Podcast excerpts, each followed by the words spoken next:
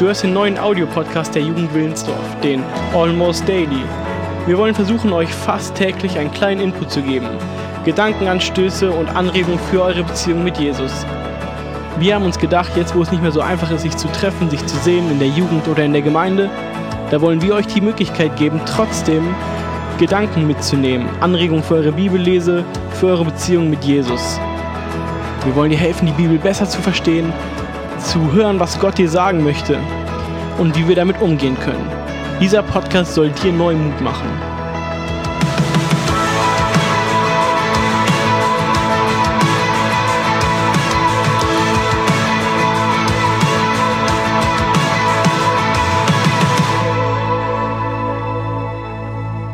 Hallo liebe Jugend. Grüße aus Bolivien. Ich hoffe, euch geht's gut. Heute geht's weiter mit dein, in der Bibel. Wir wollen zusammen die Bibel lesen. Und ihr könnt 2. Korinther Kapitel 6 öffnen. Und vielleicht könnt ihr auch hier eine Pause machen und einfach euch schon mal diesen Text durchlesen. Weil ich fange direkt lang an, um das durchzugehen. Ich fange an bei Vers 1.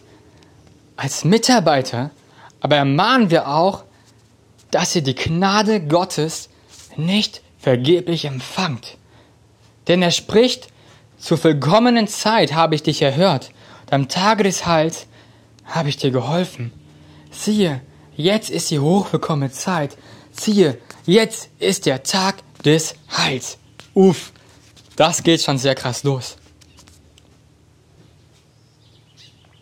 Wir ermahnen euch, dass ihr die Gnade Gottes nicht vergeblich empfangen habt. Und es geht weiter, ihr habt sie zur richtigen Zeit empfangen. Und wir haben die Gnade Gottes empfangen. Ihr Lieben, wir haben die Gnade Gottes empfangen. Und vielleicht erinnert euch einfach nochmal daran, wann ihr diese Gnade Gottes empfangen habt. Wann seid ihr zum Glauben gekommen? Wie seid ihr zum Glauben gekommen? Das ist für mich der Tag, wo ich am meisten die Gnade Gottes erlebt habe. Gott hat mir meine Sünden vergeben. Und erinnert euch mehr an, an die Tage, wo hat Gott Gnade erwiesen. Erinnert euch, wo ihr das bewusst bemerkt habt und versucht darüber nachzudenken, wo war Gott gnädig? Wo hat Gott mir geholfen? Und der Begriff Gnade ist was Schönes. Gnade ist ein unverdientes Geschenk. Gott kommt immer zu uns und überfüllt uns mit Geschenken. Und das ist Gnade. Wir haben genug zu essen. Das ist Gnade auch. Dass wir den Teller voll haben, ist Gnade. Dass wir leben dürfen, ist Gnade. Dass wir unsere Sünden vergeben dürfen, dass wir unsere Fehler vergeben werden, ist Gnade. Erinnert euch daran. Und sagt Danke. Sagt Danke dafür. Und erinnert dich an den Tag des Heils. Am Tage des Heils habe ich dir geholfen. Uff. Da habe ich dich reingemacht. Da habe ich dich geheilt.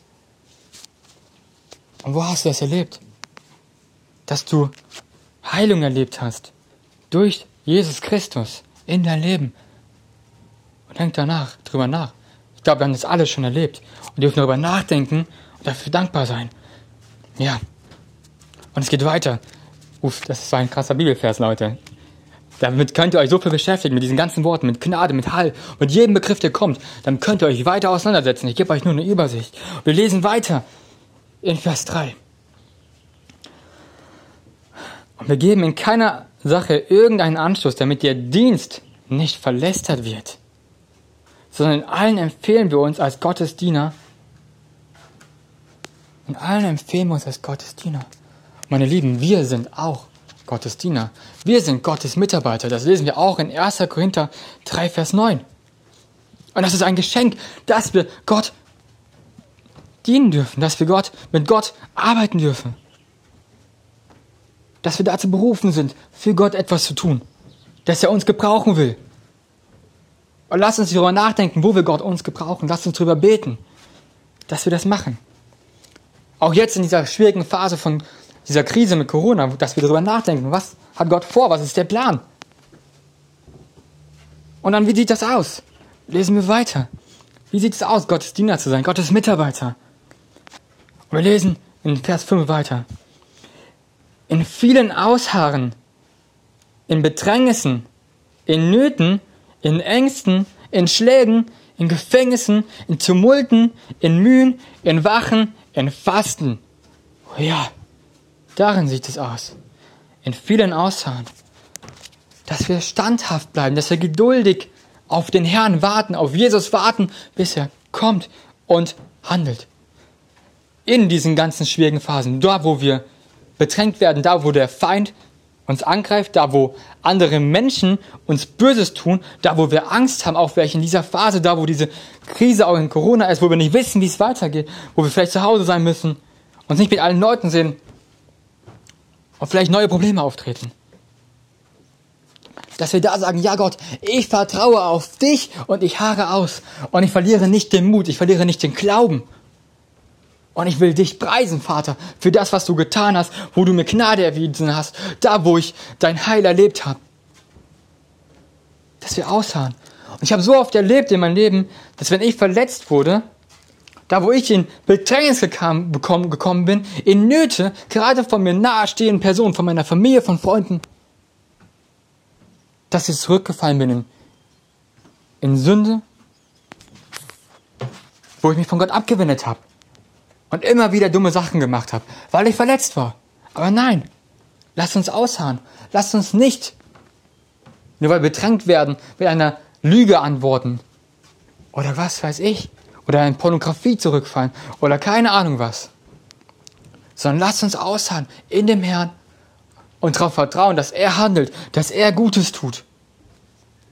Er ist unsere Kraft. In diesen Bedrängnissen, in Nöten, in Ängsten, in Schlägen, in Gefängnissen. Die Apostel sind durch so viele Leid gegangen. Durch so viel Leid. Die wurden gefoltert. Und die haben Gott gedankt dafür, dass Gott ihnen zugetraut hat, diese Qual zu ertragen. Haben immer geguckt, wie kann ich Gott loben. Ein David, ich lese im Moment die Psalmen. Und in den Psalmen ist das so krass. Lest die Psalmen, meine Lieben. David schreit so oft zu Gott und sagt, hier sind meine Feinde, ich bin bedrängt von Feinden. Hier ist kein Ausweg für mich. Ich brauche dich, Gott, und ich will dich loben, ich will dich preisen.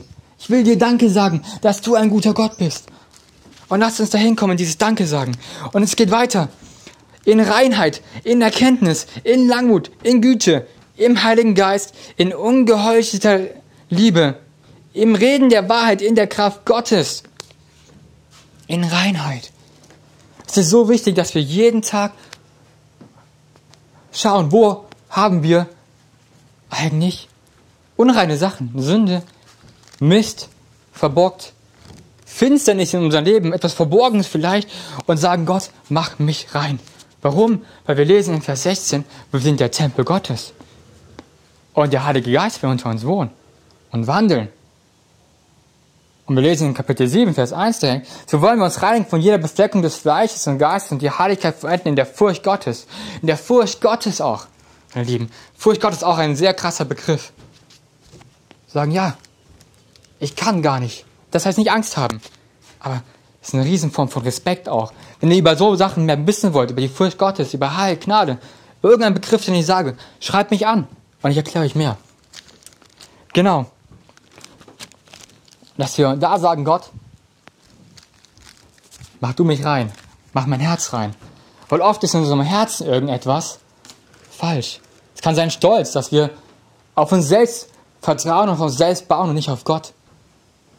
Oder bei mir ist es auch oft oder war und, und ist auch oft, dass ich mit mir selbst sehr hart bin, dass ich in Selbstmitleid versunken bin in meinem Leben oder mich selbst bemitleidet habe oder mich selbst oder Selbsthass auf mich selbst. Auch da dürfen wir zu Gott kommen und sagen, Gott, hilf mir dabei. Hilf mir dabei, nicht der Lüge des Teufels zu glauben. Der Teufel will uns ganz viele Lügen einreden, dass wir es nicht wert sind, dass wir schlecht sind, aber nein, Jesus hat andere Gedanken.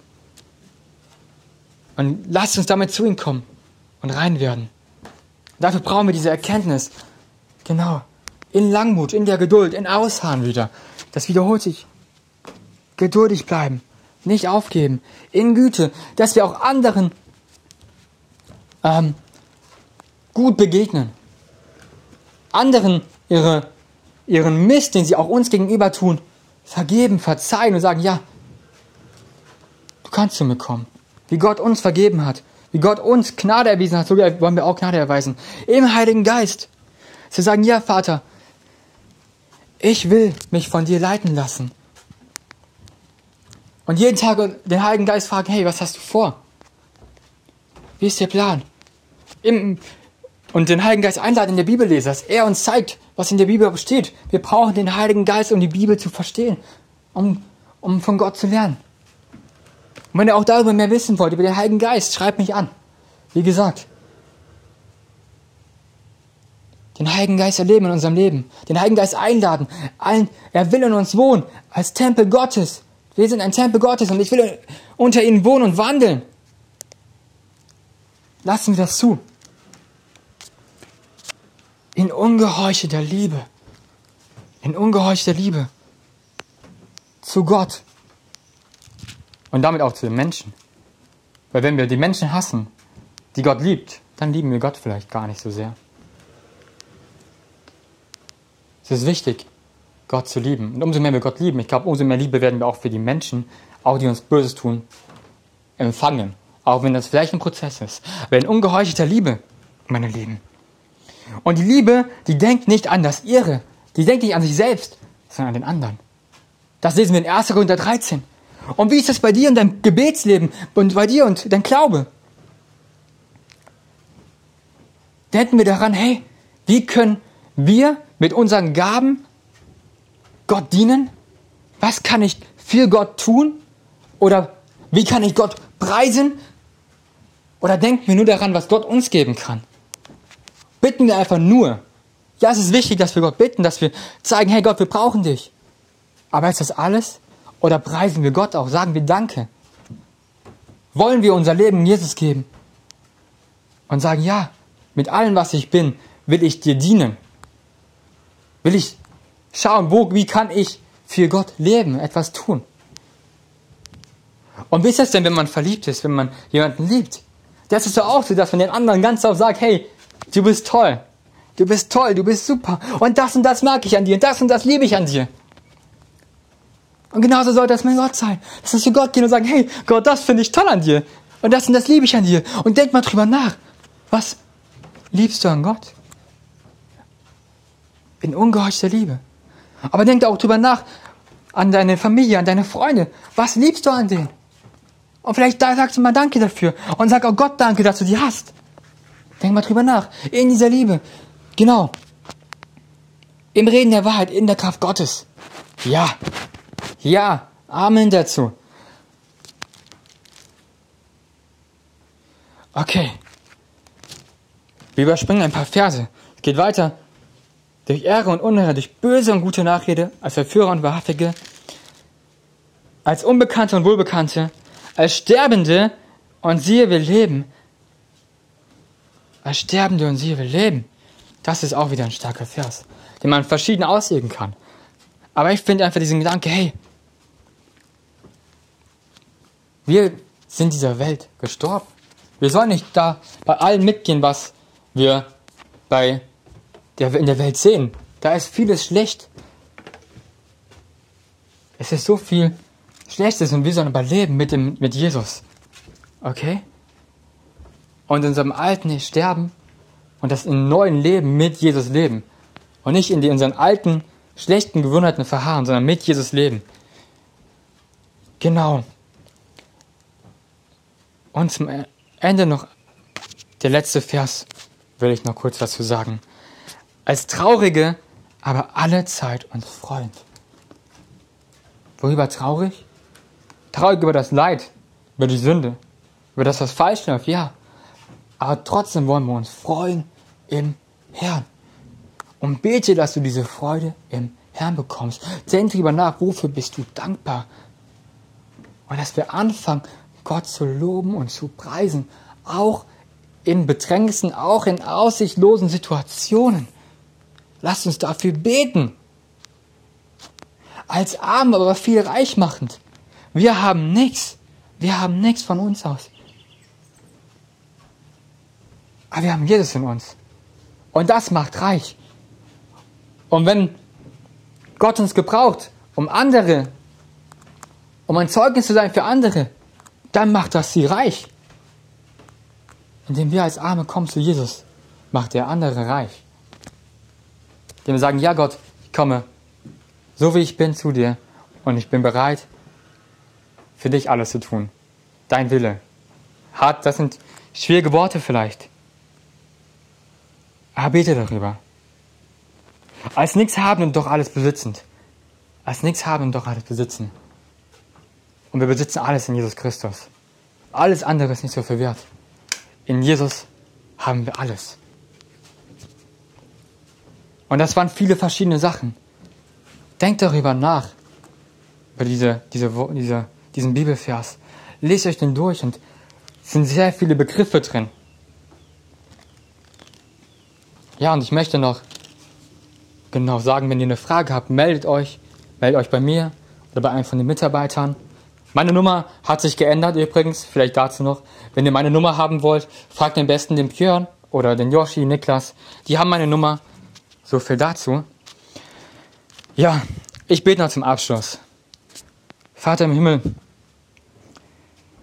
ich danke dir, dass du ein großer und guter Gott bist. Dass wir immer zu dir kommen dürfen in all unseren Bedrängnissen, in all unseren Nöten, in all unseren Ängsten. Und du bist da. Du bist da. Und hilf uns dabei, dass wir geduldig sind und auf dich warten. Dass wir standhaft ausharren und, und bei dir bleiben und nicht auf den Worten des Teufels hören. Und ich danke dir, dass deine Worte so viel mehr Power haben als die Worte des Teufels, des Feindes. Und schenke uns diese Freude im Herrn. Schenke uns die Freude im Herrn. Und ich danke dir, Vater, für deine Liebe für uns alle. Für deine Liebe für uns und dass du da bist. Dass du jeden von uns beschenkt hast, dass du jeden von uns liebst. Und dass du über jeden von uns tausend milliardenfache guten Gedanken hast. Danke dir, dass dein Heiliger Geist in uns lebt. So segne den Rest der Woche. Segne jeden Einzelnen von der Jugend. Ich danke dir für jeden Einzelnen. In deinem Namen habe ich gebetet, Jesus. Amen.